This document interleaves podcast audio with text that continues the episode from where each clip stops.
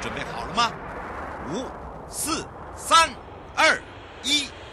悠悠 Live Show 现在上拍。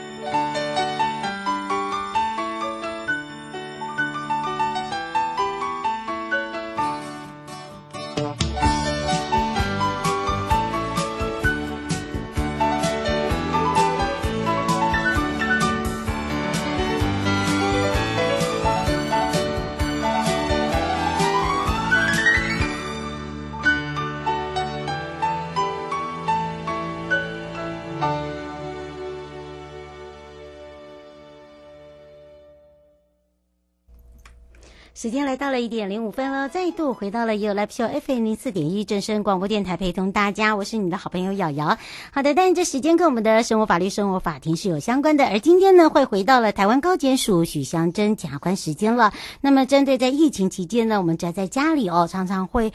哦，接收到一些非常吸引人的，不管是一页广告也好，还有一些这个标题呀、还有一些人会趁机要赚一些国难财哦。那么当然呢，还有一些人会很可恶的，就是哎，你确诊了，所以呢，你要赶快哦到医院。哎，可是你现在不能出门，我帮你送药过去，就真的被骗，而且是很多。哦，真的是哦，这大家就想到想说，这个怎么会这样？还有一些人是打电话呢，哎，说我要是哎，我收收到了，呃，你曾经有这个在哪里啊浏览过啊？这个所谓的口罩啊，啊，你抽到了耶，有有选到了你哦，要送你口罩。然后呢，就用这样的一个方式哦，这个要求你要提供一些资料等等哦，这真的要特别的小心。还有一些就是说它是医学中心呐、啊，呃，你呢，呃，这个可能会是这个确诊哦，疑似啊。好，那当然呢，这时候就会自己回想说，我我我什么时候去哪里了？哦，那可能就被蒙到了，好，就会非常的紧张啊，就又又开始来骗取所谓的呃这个个资等等。那还有一些人会因为疫情的关系呀，啊，就是说。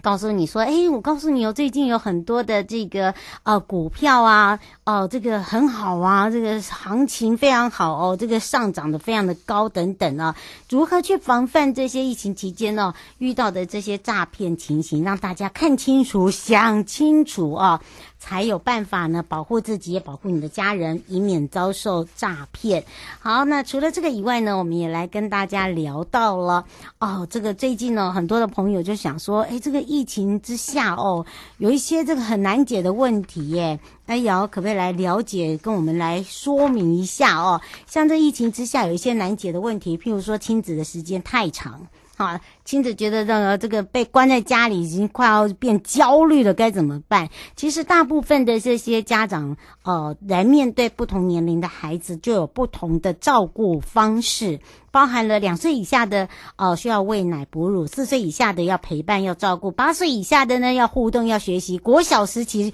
哎，开始要陪伴，就是远距上课、协助教学等等。所以很多人居家办公、孩子停课、异地工作、远距上课的一个模式呢，让很多人的习惯呢开始。哦，改变了自己的生活作息，不能出门的限制，衍生了很多的困境，呃，包含了沟通的障碍，也变成父母的一个蜡烛两头烧，该怎么办？呃，开始做这个求助啊。毕竟大部分的家长来讲，面对不同的年龄层的孩子哦，一定有不同的照顾方式，也有自己的呃拿孩子的一套方法，那么包含了。在这个正常上班上学的日子，其实我们大家都会想说，哎，这些任务应该是放置在，譬如说托儿所啦、校园啦，呃，白天呢自己本身就是一个这个职员啊、员工啊，晚上才会尽父母的责任。可是这样的一个时期之下呢，变成是一个全职，特别呢，哦，碰到孩子哭闹，哈。或者是孩子吵着要玩，哈，陪玩，哈，还有就是中间呢还要有间隔这三餐时间呐，所以很多的父母来讲，这样的一个状况就变了一个恐恐慌。好，发作，发作的时间就越来越长，发作时间的这个频率就越来越高。那这样的一个压力之下，呃，整个能力就会下降。譬如说，它就会造成很多的这个失眠啦，哦、呃，烦躁啦，头部、身体啊，哪里痛这里痛啊，就觉得人就是神神呐，导致呢，哎，有时候还会造成夫妻之间的冲突。好，那主要呢就是在养育子女的意见分歧了。那么。呃，这个关于反呃重返学校，或者是呃这一些哦什么时候呢可以呃再重新回到职场工作，就会变成说是自己每天都在想的一个问题。所以这样的一个状况之下，怎么样去克服哦？怎么面对所谓的生理心理影响？那么有一个叫做综合心理治疗的部分哦，可以来帮助大家。譬如说，我们一直在节目里面每天会跟大家陪伴，呃，聊一些这样子的一个生活话题，以及呢。让大家有一个放轻松的话题体之下呢，哎，包含了运动啦，运动的方式有很多，就要找寻自己喜欢的，哈，而且呢，要持之以恒，哈，不要认为说，哎，我我做了五分钟，哎，我我只有流一下汗，呃，表示有做哦，其实不是这样子的。其实，在医学上的心理治疗是呃基于心理治疗理论，那实务上呢，呃，怎么样来去做，就是基基本上。跟你的家人要有一个建立好一个对话的沟通方式，还有就是自己的行为的改变哦、呃，要把它做一张表出来，好，自己呃放在心里的表跟这个写出来表可能还会有有所不一样啊、哦，因为这个表后面呢会有你执行了多少时间，好，所以所以我们常在问说，好，那你告诉我，你说你在家有运动，那你告诉我运动是在什么时段？哈啊，什么样的时间？好，就是说你在安排这个时间上面是很重要的。那另外一个就是说，在这段期间，其实很多孩子也会产生害怕、呃焦虑，还会担心说，哎，怎么办？这样的一个这个生活之下哦，爸爸妈妈要陪伴多久？好，这也是现在孩子的一个心声哦。所以呢，这个孩子的焦虑感也是有的哦。有时候呢，就是说在冲突中呢，可能孩子会看到父母在这个对于孩子管教上面的一个冲突，那孩子呢就会在父母陪伴之下的一个冲突。所以呢，怎么样来去做一个平衡？就是每天呢要给自己一个小小的工作哦。或许这个工作呢，你会觉得说啊，这每个人讲的都一样，其实不一样。这个工作很简单，就是我一直在强调的，你每天呢要把自己呢打扮得很好，好打扮的。就是干净舒服，就像上班一样。孩子也是一样，而不是穿着睡衣哦，在家居家衣哦，在家里这个所谓的线上上课哦，还是一样按照自己的正常生活模式。那另外，我刚才讲到了，就是说你自己要圈选一下，就是说你的运动时间，你可以在看电视时间。我不是有教大家一趴两趴吗？就像我们唱歌一样，因为呢，一个广告接下一个广告，中间呢就是我们在看电视。节目，任何的一个节目的时间，大概都会有大概十到十五分钟。那这段时间呢，你可以利用一点时间哦，一边看电视一边来运动哦，这也是一个很好的方法。那当然呢，你也要扣除你吃饭的时间，你要花多久的时间？那么呃，做菜的时间呢，其实呢，有时候呢也可以哦，这个一周有七天，你可以有三天呢，跟亲子来一起来做所谓的早中晚餐。啊，或者是选其中的一餐啊，大家一起来勾选这一周呢，呃，在哪一天呢？我们选定那一天要做什么？比如说意大利面，这是最简单的啊。甚至呢，诶，我我们可以一起来什么做松饼下午茶 t 碳时间，哈，这个也是一个很好的方法，来提供给大家做一个参考了。好，除了这以外，也有很多人讲到了哦，这个最近哦。诈骗很多，那么还包含了昨天呢，呃，大家很关注的就是这个高端呐、升级的 E 呃 EUA 的部分的高端呢，遭到检举，叫做内线交易哦。那么高检署呢这边已经展开调查。那么在高端公告呢，向食药署申请的高端新冠疫苗，那么紧急使用授权的 EUA，那么后续呢取得所谓的国际认证为一个目标，申请第三期的临床试验。但这个高端的股票啊，可以剧烈的说，形容叫震动很大哈，上下起。起伏的波动了，那么连跌六根跌停，然后呢解盲前夕又拉两根，好，然后呢涨停，那么被民众呢这个检举哦，说这个是不是有内线？啊？这要买又买不到，然后呢就是呃上上下下很像在洗三温暖一样，所以呢在这边呢也正式的哦这样子的一个这个检举，那由高检署呢。呃，来去做所谓的呃这个调查的部分，那让大家呢也减轻了所谓的疑虑的部分了。好，当然我们也来解决哦这个听众朋友的问题啊。其实听众朋友有时候呢都会想到说，哎，这个。有什么样的问题呢？可以利用这个节目里面来去问。其实任何的问题，我们都会请我们不管是在一审或二审的检察官、主任检察官、检察事官来陪伴大家解决线上所有的呃现任的一些问题。像小王问到说，他本人呃有一个堂亲，因为这个中度智障有低收，那唯一的亲妹呢是辅助人，但是。有一年呢，妹妹呢把这个唐青赶出门，那金助的部分就是精神障碍补助的部分就自己占有了，那唐青就开始流浪乞讨睡公园。最近呢，在某个地方被他碰到了，就报警。那由家暴社会局先行安置，事发已经半个月了，社会局人员呢没有办法联络到他的亲妹妹。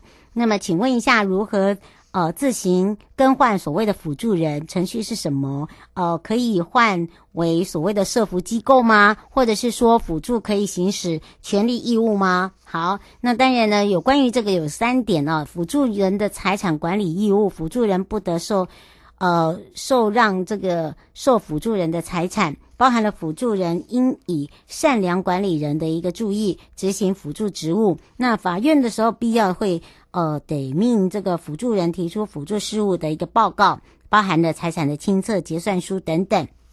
那这个部分呢，在民法第一千一百一十三条第一条准用同法的一千一百条跟一千一百零二跟零三的第二项啊，第二呢就是辅助人的一个赔偿责任哦，包含了跟监护人一样。呃，为同样的。那第三点就是在辅助人得享有报酬请求权，跟监护人也是同样的。那么依照呢，这个小王问的部分呢，这个案件呢，受辅助的宣告补助占为己有部分，恐涉及的是刑案。那刑事案件里面的侵占跟背信，那么呃，已有这个呃，这个受辅助人的一个宣告人啊、建议呢，这些呃，类似这样的一个。状况的，譬如说像小王这个状况的话，你可以先具状向法院，就所谓的受辅助宣告人的住所或者是居所的法院申请改定辅助人，这是可以的啊。所以呢，呃，这也是提供给大家做一个参考了。待会回到呢是台湾高检许祥珍检察官时间了。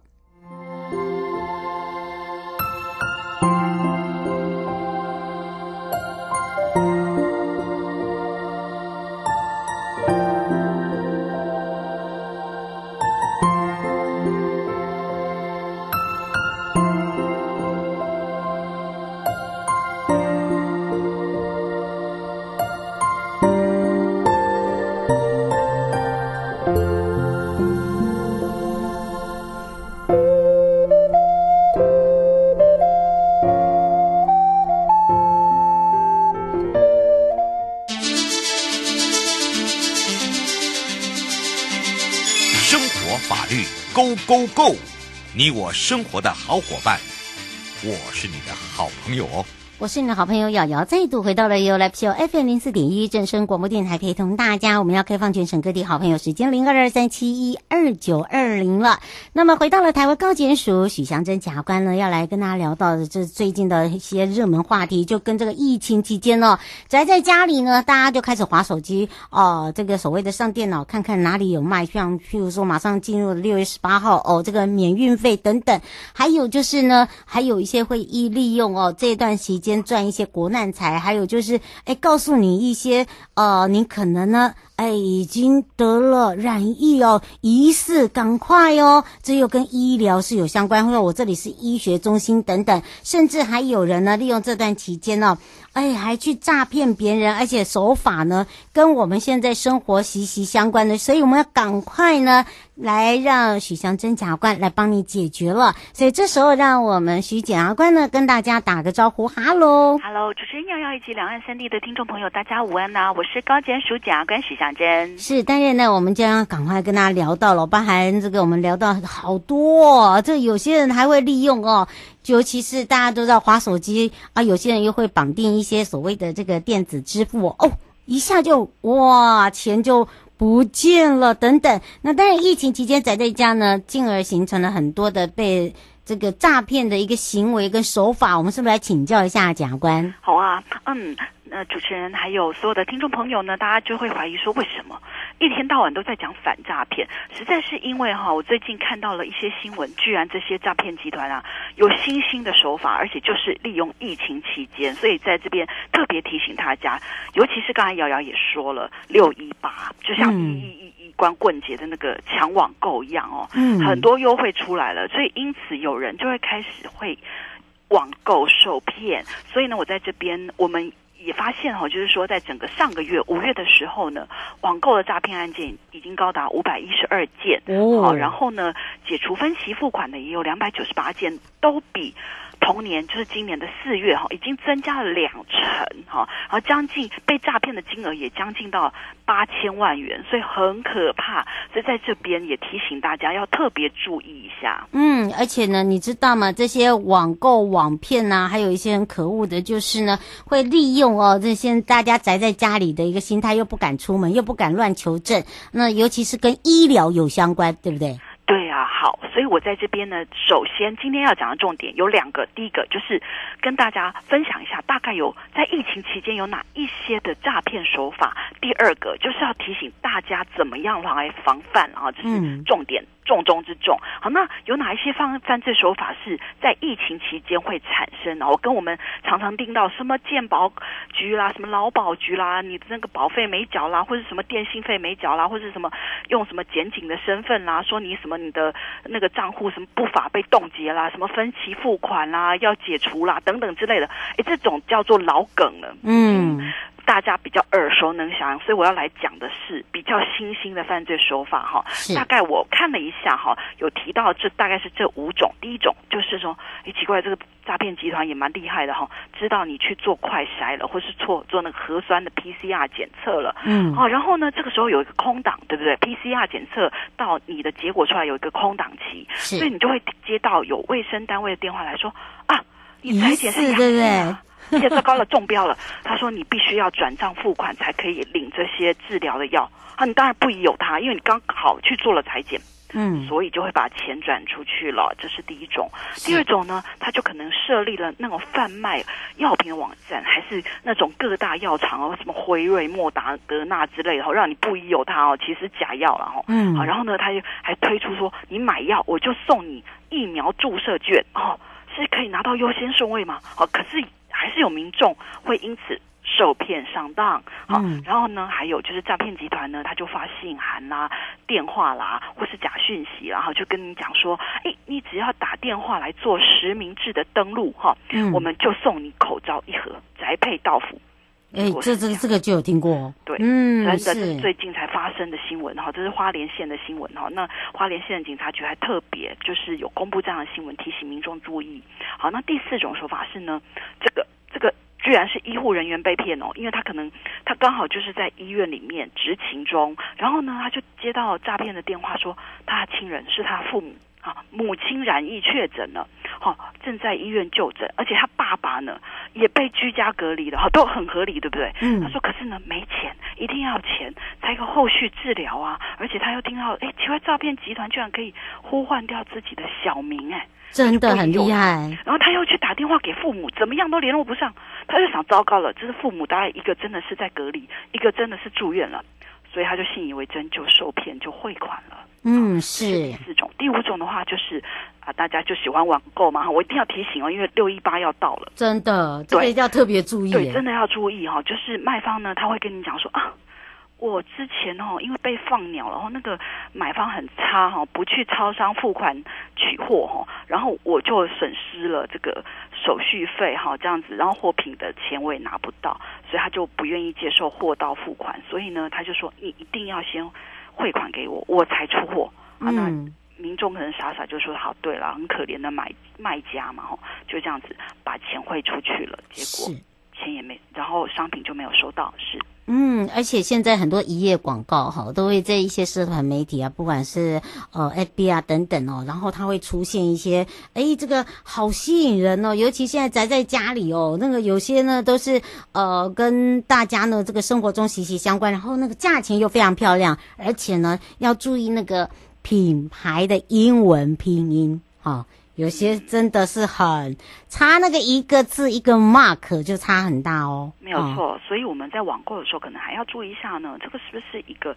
比较具知名的网站？因为它如果是不具知名的网站，而且它是不是通常是第三方支付、货到付款，有这样子的选择方式，而不是直接叫你汇款给他，或者是寄钱给他之类的。嗯，都要小心。不过倒是来请教一下检察官了，像刚刚我们讲的这么多的行为，其实他已经有牵扯到刑事了耶。没有错，我今天还是要把刑罚的部分先讲一下，然后再提醒所有的听众朋友要怎么样来防范，这才是比较重要的。然后，对，好，这些行为会触犯到什么样的刑事犯罪呢？大概会有刑事。刑法三百三十九条之四第一项的加重诈欺罪，一年以上七年以下有期徒刑，因为他可能是一个诈骗集团，这个通常不会一个人做得了，然后通常是三个人以上的一个集团，好，然后而且呢，他可能会用电视、广播、网络等等的媒体这样子来散布来犯。犯罪，然后所以这是加重诈欺罪。那另外呢，你因为你可能会卖假药，好，所以呢，呃，因为大家就是就只是需求若渴，有没有打疫苗打不到，想说有什么药可以来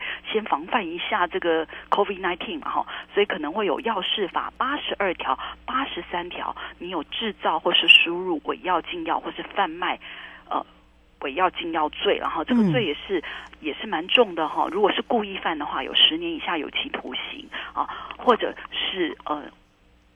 七年以下有期徒刑啊。这是要事法都都蛮重的。另外呢，因为如果你是诈骗集团，一定会涉及到我们洗钱防治法第十四条的洗钱罪啊，这是七年以下有期徒刑。还有你参加了这个诈骗集团，我们认为是一个犯罪组织，所以呢，你会触犯到的是。组织犯罪条例第三条第一项，可能你你根本就是首脑，所以你是主持或是指挥，或者说你是喽啰嘛哈，参加参与组织犯罪罪，好，可能会是三年以上到十年以下，或者是六个月以上五年以下的有期徒刑喽。哦，所以这个罪是很重的哦，一再的提醒大家。第一，现在想要知道，就是说，像现在这样的一个诈骗这么猖狂的话，又在这个疫情期间，这些罪难道都没有加重吗？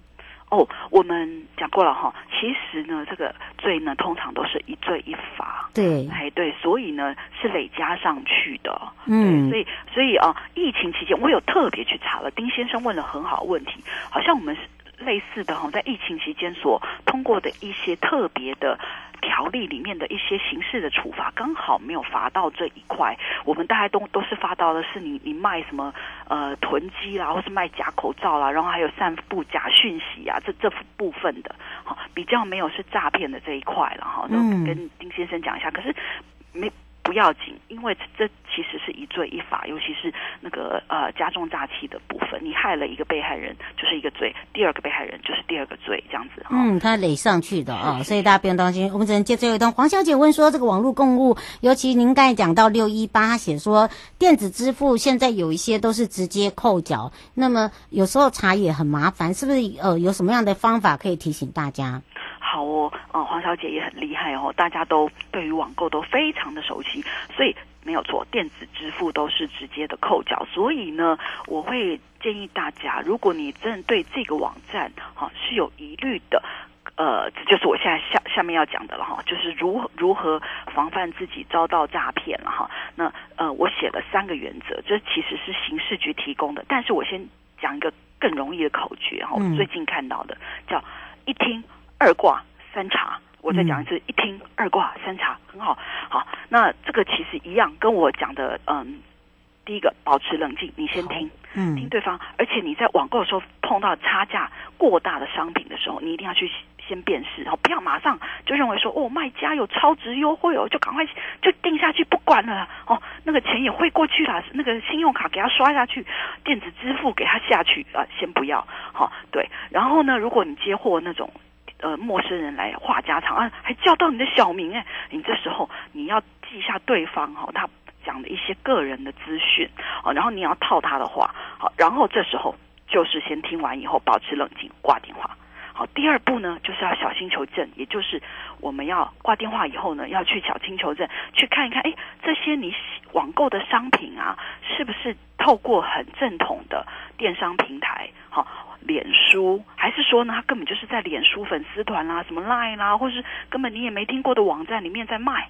如果是这样，你就要小心了。好，而且呢，如果接获陌生人来电哈，比如说要你删除啦，呃，删亲友的手机，然后再重新加联络的方式哦，你一定要断断然的拒绝。